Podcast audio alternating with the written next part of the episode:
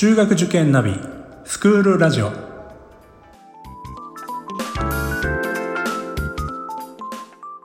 スクールナビゲーターののびるです。この番組は中学受験を目指すご家庭に学校の先生からの生の声や受験に役立つ情報をお届けするラジオです。それでは早速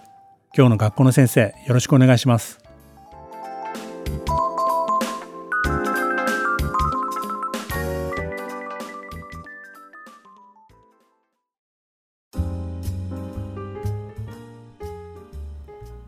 はい、えー、今日もですねあの宝泉、えー、学園、えー、リスインターのですね藤校長先生に来ていただいてます。よろしくお願いします。よろしくお願いします。であの藤先生にはですねあの実は花丸学習会スクール FC が開催してます花丸カフェというですねこれはあの、まあ、小規模なですねあのお母様お父様方にお集まりいただいて学校の先生との近い距離で、まあ、お話座談会みたいな形を2015年ぐらいから始めてまして、まあ、その中で実はあの一番ですねゲストとしてお越しいただいているのがあの藤先生なんですね。もういつも本当にありがとうありがとうございます。こちらこそいつも楽しみにしてます。まあこれはあの普段の学校説明会というよりはもっとその先生方の教育に対する思いとか、まあ、学校についてのお話ももちろんそうなんですけども、まあ、一個人としてのお話なんかもしていただくような場で、まあ、いろんな学校の先生に登壇していただいてるんですけども非常に好評でですね。であのお母さん方もこうあの同じようなこう中学受験とかを考えられているお母さん方が集まって、まあ、悩みをこうお互いに共有シェアしたりとか、まあ、そういう場として、えー、やってきてますんで、まあ、そういうのもあの本線さんでも、あのされてるっていうことなんでこの辺りのことを今日はあのお伺いしたいと思います。はい、で先生あの、えっと、プレミアム相談会というのがあの開催されてるっていうことなんでこの辺りからちょっとお話しいただけますでしょうか？はいあの本当に花丸カフェ菊池さんにはすっかりお世話になってまして私がちょうど校長1年目に入る時にあのこういう企画があるけどやってみますかっていうお誘いを受けてでちょうどどういう学校を作ればいいかなと思ってた時だったんであの話まとめるチャンスになるかもしれないと思って手を挙げたんですね。はい、でそしたら菊池さんともすごい気があってあのまたお願いしますみたいな、えー、ことでご縁が続いてるっていう。まあ最近はちょっとお忙しいみたいで あのカフェは休業してるみたいですけども。それであのまあプレミアム相談会ってなんでそんなあの偉そうな名前つけたかというと実はあの平日の午前中にやるんですよ。そうするとお母さん忙しくてそんなのいけないよっていうふうになりでそうすると少人数しか来ないんですよね。はい、ああプレミアムですよねっていうそういう話なんですよ。ええ、で要はそのスモールサイズなので距離が狭まって、はい、でこの際せっかくだから何でも本音でお話し合いしませんかっていうことで、えー、でまああのそういうモードでやってるっていうことなんですね。はい、はい、あれですか、えっと、どのくらいのあの、えっと、頻度でされてるんですか？そうですね、あのー、年に10回以上はやりますね。あそんなにされてるんですね。はい、まああのこういう機会を構なんか近い距離でされてる学校さんもまあ珍しいとは思うんですよね。そうですね、うん、あのおそらくいわゆる広報の観点でいうと効率的には良くないっていうことで、はいえー、それから結局その初対面の人に何聞かれるかわからないし、あのそういう意味であの人によってはリスクがあるって言って、うん、あんまりやりたがらない人も多いんじゃないかと思うんですけども。あの僕からするとあの本音で受験生のあのお母さんたちと話し合えるチャンスって、うん、あのすごく大事な、えー、チャンスで要はあの学校に何を求めてんだろうっていうことや普段あのお子さんに何を期待しようとしてんだろうとか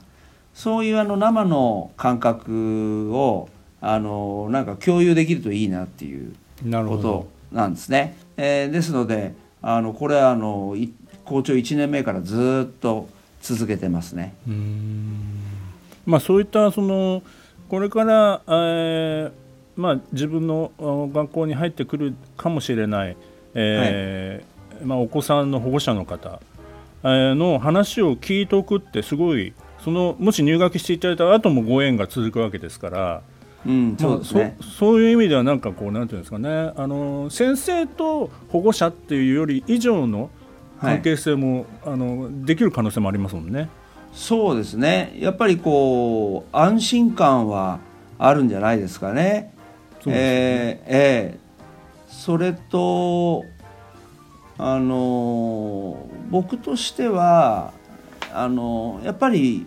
お母さんって真面目な人が多いなっていうふうにこう思っててで真面目な人ってやっぱりちょっと窮屈になる場合が多いなっていうふうにも思っててあの我が子に対する愛情人一倍なんだけども我が子に対する接し方でえー、もっとその、えー、リラックスしてあげた方がお互いのためなんじゃないかなってまあ直感することが多いんですよね。なるほど、えー、なのであのそういうことをあのちょっと感じて帰っていただけるとあのあなんとなくそのものの見方が少し変えることができたなとかね、うんうん、我が子への接し方がを変えることができたなとかあのそうなるとこれはあのいいことなんじゃないかなと思ってるんですけども。なるほど、まあ、いわゆるそのあの保護者の方の、まあ、心の解放であったりとか。そうですね、はい、はい、やっぱりあの中学受験に自分の子供を挑ませるっていうのは実はすごいストレスが大きいことなんだろうなと思うんですね。あの周りがどんなに焦ってもやるのは本人だし本人まだ子供だしあの意味が分かってないのよって言うけどそんなの分かるわけないわけですよ。ええ、だってそのやるように仕向けられただけの話ですからね。うん、ええ、だからちょっと一回あの原点に戻るっていうかリラックスしてもらってあのできることとできないことは何なんだろうっていうことを整理してもらった方がね、うん、子供にとっても幸せなんじゃないかなと思うんですけどね。やっぱりその大きな説明会で、まあ、校長先生のお話とか、まあ、あの教務の方のお話聞くのは、まあ、一つの方法ではあるんですけど、まあ、なんか人と人とのこうなんていうんですかね本音の部分を語り合える場ではないのでそうなんですよ、まあうん、あの相談会っていうとなんかあのお母さんが聞き手で、えー、僕が答え役みたいなイメージあるかもしれないんですけど、うん、そもそも相談したい人っていうのは話したい人なんですよ。はい、聞きたい人じゃなくて。なるほど、はい、ええだから何を話したいのかっていうのを僕が聞く方があの場は成立するんですよね。でつまりそれはあの雑談なんですよ。なるほど、ええ、で雑談会っていうことであのいいんだろうなっていうふうに思ってますね。まあ本当にその雑談からああこの人信じられるなこといろいろこう出てきますもんねそうだと思いますね、うん、やっぱり人柄っていうか長く付き合う親しく付き合うそれができるかどうかって雑談次第じゃないかないかと思いますね。普通はですね校長先生と雑談なんかできないですもん。いやあの子供たちが僕に何か質問あるって聞くと先生何してんですかって惹かれるんですよね。はい、ああ分かります分かります、うん。はい、自分たちは授業やってるし、はい、あの他の先生たちは授業してくれてると、はい、とこところで一体あなたは何人やってるんですかっていう話ですよね。でだから僕はもういや雑談してるんだよっていうふうに答えてるんですよ。うんうん、ええ、いろんな人と、えー、雑談してんだと、うん、お茶飲みながらおしゃべりしてんだっていう。そうするとななんじゃそりゃっていう感じになりますけどね。なりますよね。まあ、うん、そそのことを通してなんかこう学校にちょっとリラックスした空気感っていうのを作れれば、うん、あのそれはやっぱり自由とか解放とかそっちの方に広がっていけるんじゃないかとこう思ってるのでだからあの忙しくするっていうのを見せない方がいいと思うんですよね。あそうですね、はい、どんどん距離がこうちあの遠くなってきちゃうっていうかなかなかねあ校長先生忙しいんだからちょっと話しかけるのやめようとかなっちゃいますもんね。そうすると寂しいですよねやっぱり。寂しい。やっぱり子どもたちが昼休みに教員が連れてきたりしてくれるんですけどその時の雑談とかがすごく楽しいんですよね。そうですねえー、子供にとってもあ校長先生と話ができただけでも嬉しいんですよ。そうだと思いますね、なんかこれ家帰って喋ってるかもしれないなみたいな気もしますしね、はい、えー、だから自分らが子供の頃って想像もしなかったですよ。うん。校長室に入るとか、うん、職員室に入るのだって、はい、ね緊張しますもんね。凍りつきますよね、うん、叱られに行くっていうイメージしかないですから確かにでも、ええ、やっぱりあのー今の時代っていうのは大人の方からこう、えー、手を差し伸べていくっていうか、はいえー、あの行くと楽しそうっていうふうに思わせることが必要なんじゃないかっていう気がしますね。まああのそのえっ、ー、とまあ強化リスインターのあの話もそうだと思うんですけどやっぱりあの対話ができる安心感を、はい、あの教員側教師側がちゃんと確保してあげる。まあ、そういうことがすごいあのこういうアクティブラーニングのような授業には絶対必要なことだと思うんですよね。そうですねやっぱりあの答えのない学びをしているのであのそれは間違ってるっていうような対応はできないっていうルールだと思うんですね。はい、でやっぱり全ての人はどこかで肯定されるっていう、うん、えー、ことがあのルールなんだっていうふうにした方がその子はあの健全に育っていくんじゃないかなと思いますね。うん、そうですよね。あの教科としてのそのリスインターっていう、まあ、そういう授業が、えー、あって、まあ、これがそのこの本さあの第2部で紹介したこの本の中にもその、えー、リリスインターという教科で自分はこういう学びができたということが紹介されてるんですよね。はい、はい、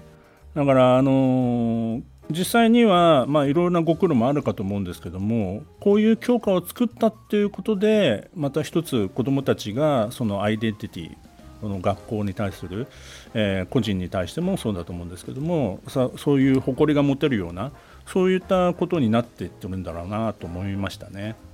ありがとうございますあのまさに狙いはそこにあってあの一番楽しいって言わせる教科を作りたいと。はい、でその名前はリスインターだとどうしてかというと今おっしゃるように、えー、自分らの学校のアイデンティティですからで他の学校にはリスインターという教科ないんで、えー、だからやっぱり健全な愛好心って育つだろうし、うん、だからこれはあのこれまでやったことのないルールでやっていいっていうふうにしないとあのこれが楽しいっていうふうに簡単には言ってくれないですから。うんそうですねええ、そういう意味で言うとやっぱりそういうんだったらやりたいっていう人があのやっぱりやってもらう、えー、のがふさわしかったと思うし、だから今ここまで発展してきたんだと思いますね。こういうあれですか先生あの体験みたいなものってあるんですか？ああの受験生に対してですか、はい、そうです、はい、ああります。あのそもそもリスインターの授業内容は入試科目にもなっているんですよね。はい、そうですね、えー、つまりその、まあ、自分たちが作った学校を生徒のものにしたいなと思って、はい、教科リスインターを作りでそれは受験生にも開放したいなと思って入試科目にもしたっていうことなんですね。はい、ですからこれが楽しいと思って入ってきた子は必ず授業でそれをやるんでああここ入ってきてよかったっていうそういう流れを作りたいということなんですね。なるほど、はいまあ、普通にあの入試がこれまでは4教科2教科というような形で、まあ、あのその選択肢でしかなかったっていう時代が長かったわけですけども、はい、今こうやってあのいろんなこう選び選ぶことができるっていうのは今の子どもたちにとっては本当幸せなことだなと思いますし、まあ、そういうあの中学受験というもの自体をやっぱりあの親御さんもですね、えー、単純にその偏差値だけを輪切りにして考えるのではなくて、まあ、子どものその我が子が、まあ、あのその中高どういう学校生活を過ごしていきたいのかとか、まあ、そういった視点も含めながらあの中学受験というのを考えていただける、まあ、そういったあの一つの学校としてあの法泉さんというのは素晴らしい取り組みをされているんじゃないかなと思います。ありがとうございます。先生が考えるその家族にとってのいい中学受験というのはどういうふうにお考えですか？まあやっぱり何年間通ったから偏差値いくつ以上にいかないと割が合わないとかあるいは失敗だったとかっていうようなそのものの考え方を捨てていただいて、えー、中学受験に挑んだからこそ、えー、人間として成長できたっていうものの見方をしていただきたいなと。えー、ということはあのまあどこに入ってもね実はえー、ご縁のあったところがあなたにぴったりな学校だったんだっていうその締めくくりをむしろお腹の中に持って始めてほしいなっていうふうにあの思うんですね。あの今もう本当にこう下手すると本末転倒というかあのなんか、えー、中学受験をやりきろうとしたら親子関係がひび入っちゃったとかですね。あのそんな不幸なことはないわけでそもそもその5世帯に1世帯ぐらいしか東京23区だって、えー、チャレンジできないようなまあ言ってみればエリートがあの自分の子供にさせるような、えー、ことをですねやってんのになんで不幸になるんだっていう話で。あの12歳で人生何も決まらないわけですから。だからむしろなんかこう重要な本番の前の練習を始めたばっかりっていう、うん、えー、ことだと思うんですね。はいえー、ですから本当に長い目で温かい目で見ていただいて例えば子供にですねあのあの一番苦しい時に私を信じてくれたのはお父さんだったねとかあの辛かった時に話何でも聞いてくれたのはお母さんだったねとかねそういうのがやっぱり理想だと思うんですよね。まあ、あの私の塾でもやっぱりそのせっかくあのその多感な時期というかその小学校ではいろいろやりたいこともちょっと我慢して、まあ、はい、あの受験勉強するわけだからまあぜひあの学力だけじゃなくてねあの心身ともの成長の機会にしてほしいなっていう話をさせていただいてるんですね。いやその通りだと思います。でそれは子供だけじゃなくて、まあ、あの子育ては親育てと言われるようにやっぱり親も成長できる本当にチャンスだと思うので、うん、まあ、そういう意味でもあの中学受験は、まあ、そういう意味でも関われる最後の受験かもしれないので、まあ、最終的にはみんながねこう家族が幸せになるような受験になってほしいなっていうふうにあのいつも考えてます。いやおっしゃる通りだと思いますね。まあ、そういうあのこういったお話も多分あのプレミアム相談会でもあの 校長先生とお話できるんじゃないかなと思いますんで、であれですか、はい、このコロナ禍では、えー、もうあのちょっとなんかリアルなこういう説明会とかは減ってるんですけど、この相談会はあれですか、今年は開催はされてるんですか？相談会の方がむしろあの人数を本当にその例えば5名以内とかってやっちゃって、はい、あのやる分には大丈夫ですから、はい、皆さんももちろんそのマスクかけてらっしゃってソーシャルディスタンス保ってあのやり取りするんで、えー、飛沫飛んだりするっていうことはないので。あなるほど、はい。あのまあ、あとはあのいわゆる一般的な説明会はあのリアルとオンラインの併用って形でやってますね。なるほど。はいまあ、ぜひ皆さんもこういう機会がありますのであのリスナーの方あのぜひホームページ等からあのご覧になれると思いますしまたあの番組の概要欄にあのこういう予定などもあのご紹介しておきますのでぜひ、えー、ご参加いただければなというふうに思ってます。じゃあ藤校長先生あのどうもありがとうございました。ありがとうございました。